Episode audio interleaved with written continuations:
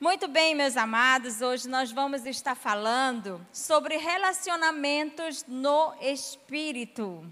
Eu imagino né, que às vezes esse tema pode ficar assim, meu Deus, como é que é isso? Quando eu penso em espírito, eu penso no sobrenatural, em algo é, que vem né, de Deus, assim, que é algo que não é terreno. Quando eu penso em relacionamentos, eu penso na minha família, nos meus amigos, na minha casa. Então, como que eu posso fazer para ter um relacionamento no espírito? A primeira coisa que você tem que entender é o seguinte: primeiro, a Bíblia diz que quando nós não, não conhecíamos a Deus ou estávamos afastados dele, a, a Bíblia diz que o nosso espírito estava morto nos nossos delitos e pecados. Nós não tínhamos esse relacionamento, esse desejo de ler a Bíblia, mas um dia nós encontramos com Cristo, nascemos de novo e o nosso espírito vivificado, ele começou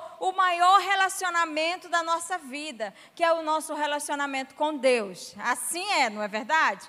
Então, antes nós não nos relacionávamos dessa maneira, mas agora que nós nascemos de novo, o nosso espírito, ele começa a se conectar, ele, ele é que nos conecta a Deus.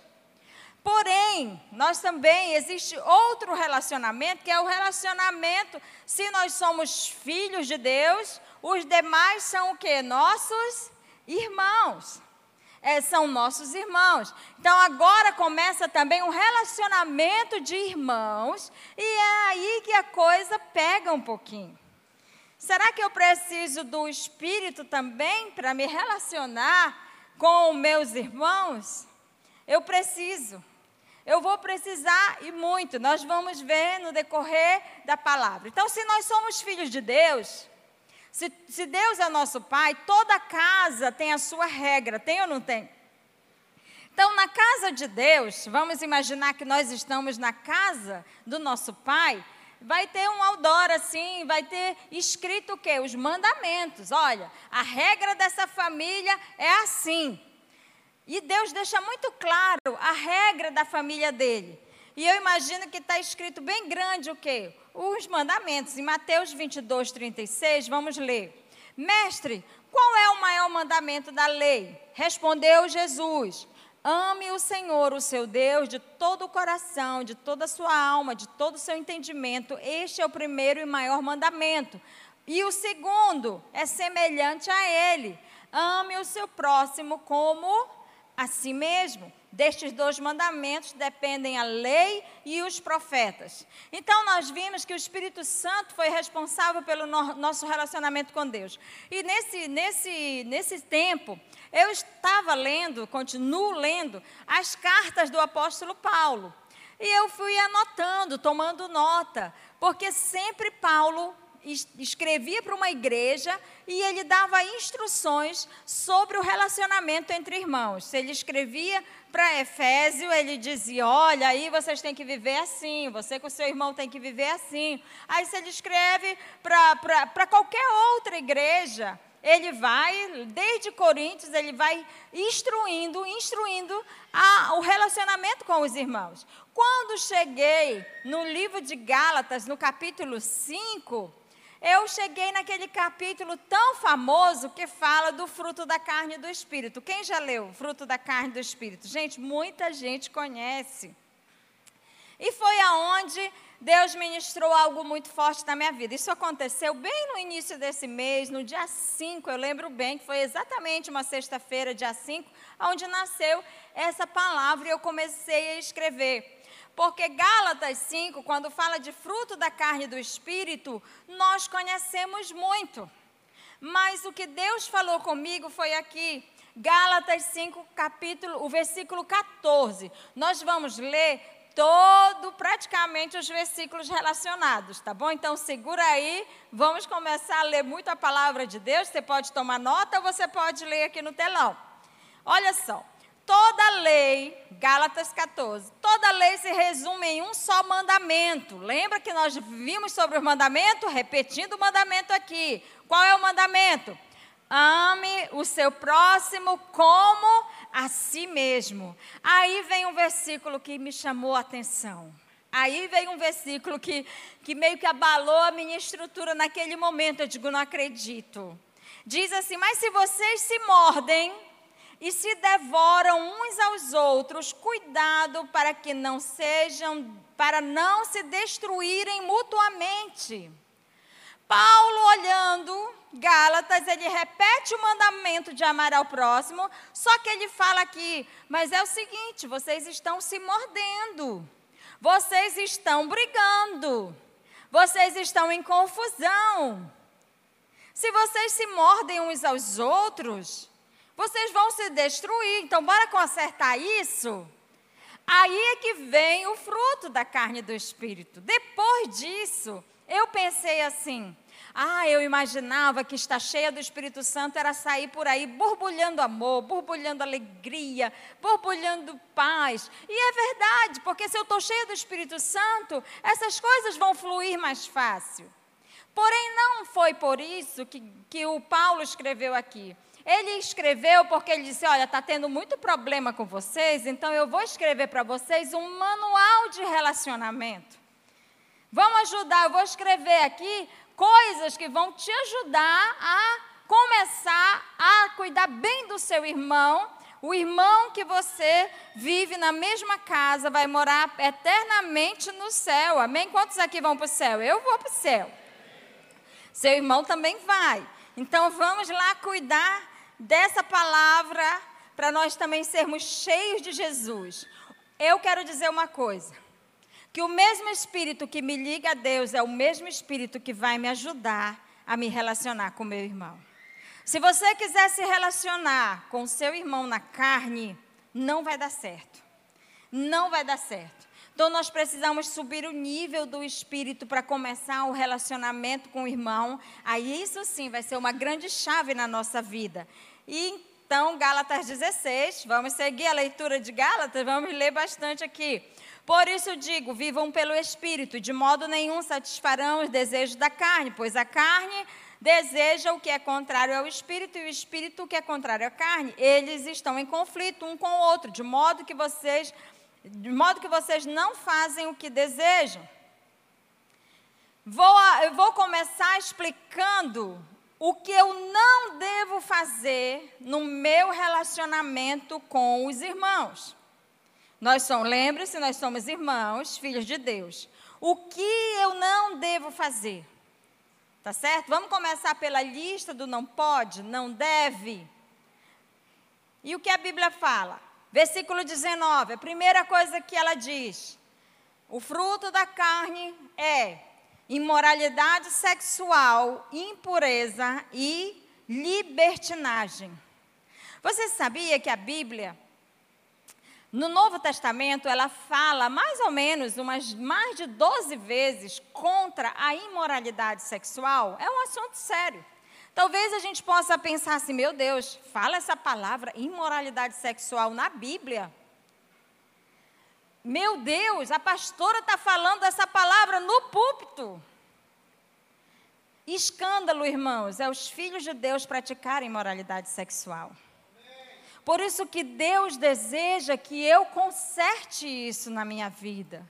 Ele deseja ensinar que eu, como irmã e irmãos, não podemos praticar isso. Nós precisamos cuidar dessa área. E ele, o que, que é então? Porque Deus cuida da área sexual? Porque existe o, a imoralidade sexual, ela é o sexo fora dos padrões de Deus. Então, nós vamos tratar disso sim. Existe um padrão de Deus, sexo dentro do matrimônio, do casamento. Fora dele, eu estou pecando. Eu estou pecando contra o meu irmão. E a Bíblia diz: a vontade de Deus, quem quer fazer a vontade de Deus, levanta a mão. Nossa, todos. Então vamos ler. A vontade de Deus é que vocês sejam santificados. Eu estou crendo que a gente está junto aqui. A vontade de Deus é que vocês sejam santificados. Abstenham-se da imoralidade sexual. Cada um saiba controlar o próprio corpo de maneira santa e honrosa, não com paixão de desejo desenfreado, como os pagãos que não conhecem a Deus. Isso é comportamento de pessoas que não conhecem a Deus. Mas se você conhece a Deus, a coisa tem que mudar. Se nós conhecemos a Deus, a chave tem que mudar. Neste assunto, ninguém prejudique a quem ao seu irmão. Ninguém prejudique o seu irmão e nem dele se aproveite. Sabe por quê? O Senhor castigará todas essas práticas, como já lhes dissemos e asseguramos, porque Deus não nos chamou para a impureza, mas para a santidade. Portanto, aquele que rejeita essas coisas não está rejeitando o homem, mas a Deus que lhe dá o seu Espírito Santo. Meus amores, isso aqui, sabe o que é Novo Testamento? É a graça. Nós não podemos banalizar a graça de Deus. A graça de Deus é séria. Foi pago um alto preço pela minha santificação. E nós vamos entrar no céu para reinar com o Senhor. Ele perdoa os nossos pecados, perdoa. Mas para isso nós precisamos nos arrepender e por isso que nós vamos conversar nessa noite. Falando de pureza, algo que muitas das vezes, infelizmente, todos os filmes que você assistir, ele vai estar dando uma conotação de que se o menino for virgem, se a menina for virgem, ele, ele, ele está fora de moda, ele está fora do padrão, ele está com um problema. Só que, biblicamente falando, a, a, o tratar de virgindade, sabe o que, que é? Expressão de pureza. Isso é antigo, parece antigo para muitos, mas Deus, Ele continua sendo o mesmo. A Bíblia continua sendo a mesma. Ela não vai mudar porque o padrão do mundo mudou. Ela continua sendo a mesma. Então eu preciso entender que Deus vai levar a sério essa área. E eu preciso me relacionar da maneira de Deus com meus irmãos. Olha só como começa Hebreus 13. Seja constante o amor fraternal, o amor de irmãos. O casamento deve ser honrado por todos, bem como o leito conjugal. Casamento é digno de honra, porque Deus vai julgar imorais, ou em outra versão, impuros ou adúlteros. Então, qual é a vontade de Deus nessa área? Deixa eu dizer uma coisa. Se ser virgem, se ser puro, se ser um rapaz que não é mais virgem, mas se separou e agora não está mais andando em pureza sexual, ser um rapaz e uma moça assim. Se ele ir para a cama com alguém, fazer o que está errado, sabe o que vai acontecer? Diante de Deus, ele é um ato de impureza. E o que, é um ato de adultério? É você ser casado e ir para a cama com uma pessoa que não é o seu esposo nem a sua esposa. Isso se chama adultério. Eu sei que não é uma palavra tão agradável de ouvir, mas se nós somos filhos de Deus e a palavra de Deus nos ensina como nos relacionarmos, nós temos que ouvir tudo de novo, porque nós vamos reaprendendo, amém? Eu posso me relacionar com o meu irmão, seguindo Gálatas, através de idolatria e feitiçaria. A Bíblia condena idólatras e feiticeiros. Sabia que a Bíblia condena? Quem sabe que a Bíblia condena? Mas às vezes eu posso dizer, pastor, eu já me converti, eu não sou mais feiticeiro, eu não sou mais idólatra. Mas, queridos, idolatria é tudo aquilo que eu amo mais do que eu amo a Deus. Eu posso ser um crente idólatra. Eu posso idolatrar meu filho. Não, não vou mais na igreja porque é meu filho, porque é meu filho, porque ah, eu, eu não posso, meu Deus do céu, tirar os olhos de cima do meu marido porque eu tô é uma idolatria. Aí, né, ela, aí ela vem, diz que tem um sonho comigo, que eu estou fazendo feitiço, e eu digo, eu de jeito nenhum, irmã, eu sou a ministra de louvor lá da igreja, dá licença? Aí eu fico tranquila, quando eu digo, tá bom, irmã, obrigada, que eu dou um passo, aí esse versículo vem no meu coração, porque o pecado de rebeldia é como feitiçaria. Gente, eu queria me jogar no chão pedindo perdão de Deus. Eu entendi que a mulher de branco, sentada no lençol branco, era eu. Para o escândalo de todos nós. Mas a gente não tem mais temor com autoridade, não importa quem eles são. A gente solta os venenos.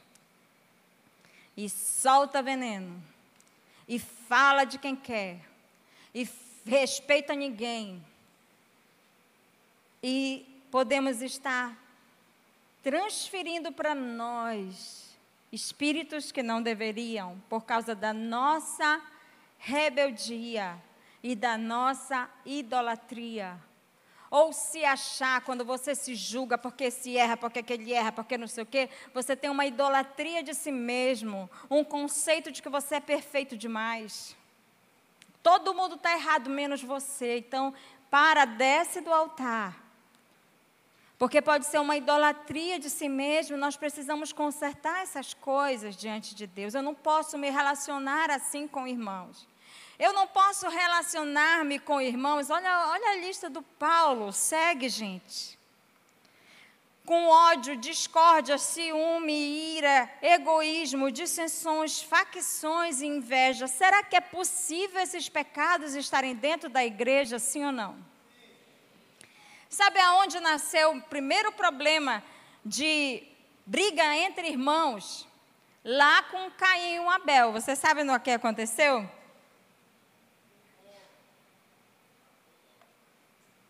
O Caim ficou com raiva, ficou com inveja, começou a olhar que o Abel estava bem na vida, prosperando, Deus gostava do Abel. Em vez dele buscar a vontade de Deus, buscar mais a Deus, ele começa a ficar com raiva. E ele deixou a raiva entrar no coração. E a raiva foi crescendo. E a raiva foi tomando conta dele. Agora ele já era bastante invejoso. Agora ele já tinha ira. Agora ele já tinha ódio. E ele foi lá e fez o quê? Matou o irmão dele. É possível matar o irmão.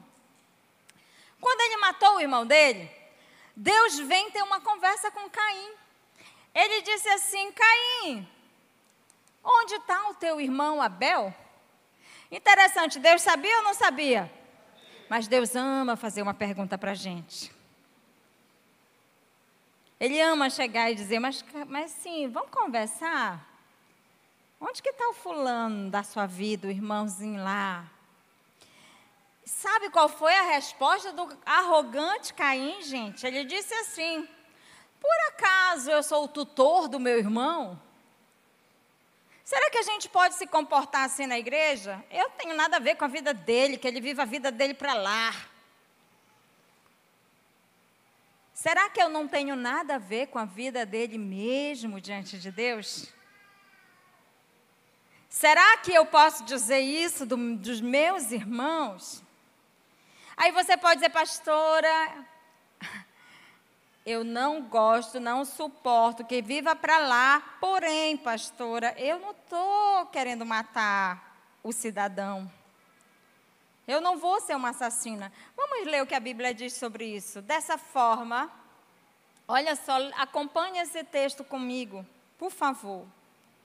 Dessa forma, sabemos, meu Deus, eu, eu, leio isso com temor e tremor na minha vida, porque a palavra de Deus ela vai se cumprir cabalmente, eu queira, eu não queira. Dessa forma, sabemos quem são os filhos de Deus e quem são os filhos do diabo. Quem não pratica justiça não procede de Deus, e também quem não ama quem? O seu irmão. Esta é a mensagem que vocês ouviram desde o princípio. De novo, o mandamento do Pai: que nos amemos uns aos outros. Vai ter que repetir, meu amor.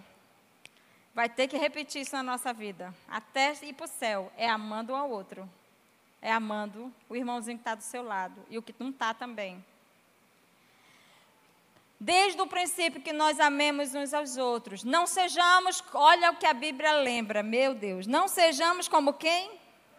Caim, que pertencia ao maligno e matou o seu irmão. Mas eu falei aqui, ninguém está com a intenção de matar, mas vamos seguir os versículos? Diz assim: Sabemos que já passamos da morte para a vida quando amamos nossos irmãos. Quem não ama pertence a quem?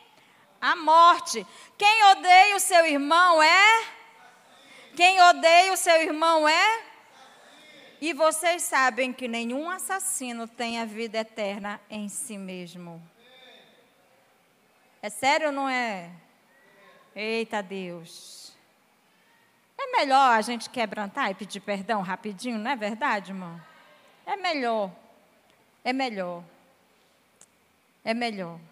A Bíblia diz que se depender de você, tenha paz com todos os homens. Se depender de nós. Então a coisa é séria. Ela continua que eu não devo me relacionar com discórdia. Ela continua né, e discórdia muito no casamento, para a gente chegar a concordar, ou então aquele que é do contra, do contra, do contra, do contra, do contra, discórdia seja retirado da nossa vida. Vamos, vamos começar a estabelecer na nossa casa concórdia, vamos concordar em servir a Deus, vamos concordar em obedecer. Falar novamente da ira, já foi falado, mas Deus tem um antídoto contra esse mal, que é o perdão. Deus tem um antídoto contra esse mal, que é o perdão. Facção e dissensões. Será que isso existe na igreja? Vocês têm até medo de dizer, né? Porque quando a gente pensa em facção, a gente pensa em quem? Crime organizado, meu amigo. Mas eu quero falar do crime desorganizado que a gente pratica na igreja. Eu sou do pastor Gilvan. Eu sou do Dori. Eu não sou de nenhum dos dois, eu sou do pastor Lima, porque eu gosto é do Supremo. A gente é faccioso às vezes. Infelizmente, para nossa vergonha. E Deus fica olhando, né? Como bonito. Nós precisamos. Precisamos ou não? Deus vai mandar um avivamento. Ele vai encher, toda a carne vai ser cheia da glória de Deus. Só que ele vai perguntar: cadê o teu irmão? Quais os sentimentos que você tem por ele? Nós vamos poder dizer: Senhor, eu tenho tudo a ver com ele, eu vou orar por ele. Se depender de mim, Senhor, eu vou colaborar para que a vida dele seja mais abençoada do mundo, em nome de Jesus. Amém? Então não vai ter essas coisas na nossa vida, inveja. Tem inveja, assim, será na casa de Deus? Será que tem inveja, gente? O irmão monta um lava-jato, o outro monta lava-jato. Aí começa a confusão, porque os dois têm o mesmo negócio. Aí já é necessário que o dono de um lava-jato sente aqui e o outro do outro lado.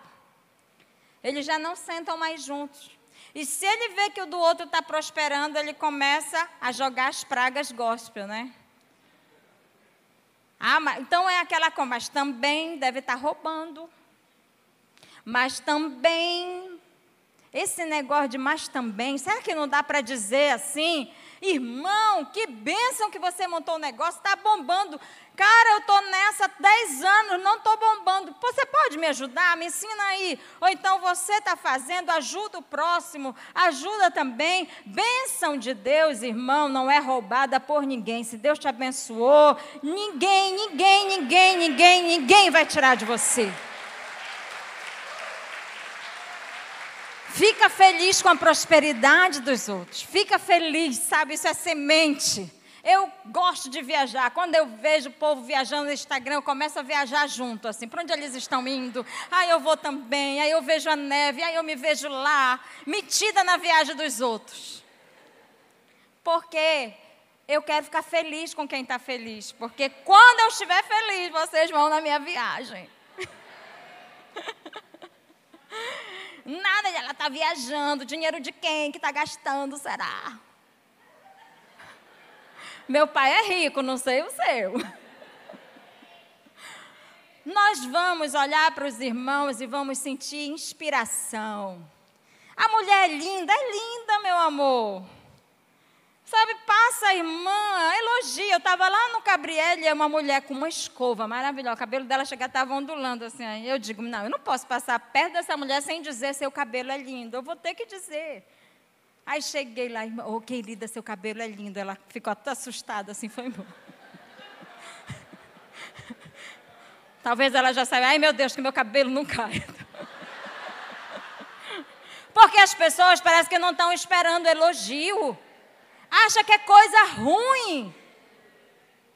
Eu me caso, para aí que eu quero dizer que você é linda, que você está maravilhosa. Mas a gente é assim, a mulher tá linda e a gente fica dizendo assim, ai, mas tem um frizinho assim no seu cabelo, tá arrepiadinho. Meu Deus, é mais fácil procurar um fiozinho arrepiado do que toda aquela cabeleira maravilhosa, vestido lindo. É melhor você dizer, irmã, me diga onde você comprou esse vestido, que eu quero comprar um igual. Apesar de que talvez no meu corpo não vai ficar tão lindo como no seu. Mas a gente faz alguma coisa. Ah, vamos, vamos praticar? Olha para o irmão que está do lado da frente, diz, aplaude ele, diz: Olha, eu sou feliz com o seu sucesso, irmão. Vira para o outro, sou feliz com o seu sucesso. Pode prosperar, que eu vou junto. Eu não vou ficar com inveja, não, de você. Fica rico, fica riquíssimo. Fica abençoado, maravilhoso. Não é mais legal isso, gente? Não faz bem? Sentiu melhor? Aleluia! Menos inveja no nosso meio, glória a Deus. Mais inspiração. Aqui está falando de embriaguez. E é interessante isso. Às vezes as pessoas pensam que quando a gente está dizendo, irmão, não fuma, não bebe, ai, pastor, só pode ser pastor, pegando no meu pé, querendo tirar minha alegria. Mas eu sempre digo o seguinte: quem já foi no médico aqui? Todo mundo, né? Vocês estão doentes, hein? Tô brincando. Eu já fui no médico várias vezes. Não era para nada, não. Eu fui no médico. E o médico pergunta logo: Você bebe ou fuma? Eu digo: Eu tenho cara de quem está bebendo ou fumando. Mas por que, que ele quer saber? Ele é pastor para pegar no meu pé? Não. É porque ele vai saber, se você bebe e fuma, a sua fila para o óbito é mais rápida. Então ele precisa saber. Porque faz mal, querido, faz mal, faz mal. Eu não posso oferecer bebida e fumo para o meu irmão que eu estou matando ele. Então não posso me relacionar assim. A orgia, já falei tanto de pecado sexual, mas vamos falar disso. Sabe, uma mente pornográfica, ela é uma mente perigosa. Por que, que você acha que um marmanjão tem coragem de fazer sexo com um bebê, com uma criança de seis anos, com uma criança de cinco, tocar numa criança? Por quê? Porque a mente está totalmente poluída com coisa que não presta. Mas Deus criou os homens, sabe para quê? Mulher também tem mente assim, algumas. Mas sabe para que Deus criou o homem? Homem é sensação de proteção. Quando a gente vê um homem, a gente vai dizer, estou protegida. Lá vem o irmão. Quando a criança vê o pai, vai pensar, eu sou protegida. Lá vem o meu pai. Homem, graças a Deus pelos homens, porque olha o monte de proteção que nós temos aqui, né? Se começasse uma guerra agora, quem ia na frente? Eles, né, irmã? Glória a Deus.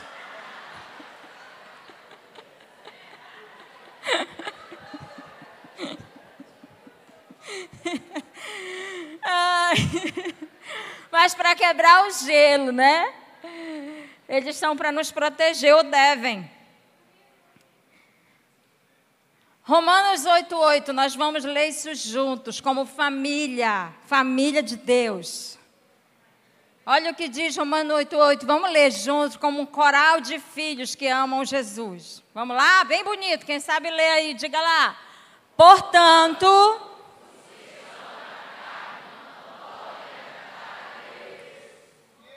Nossa.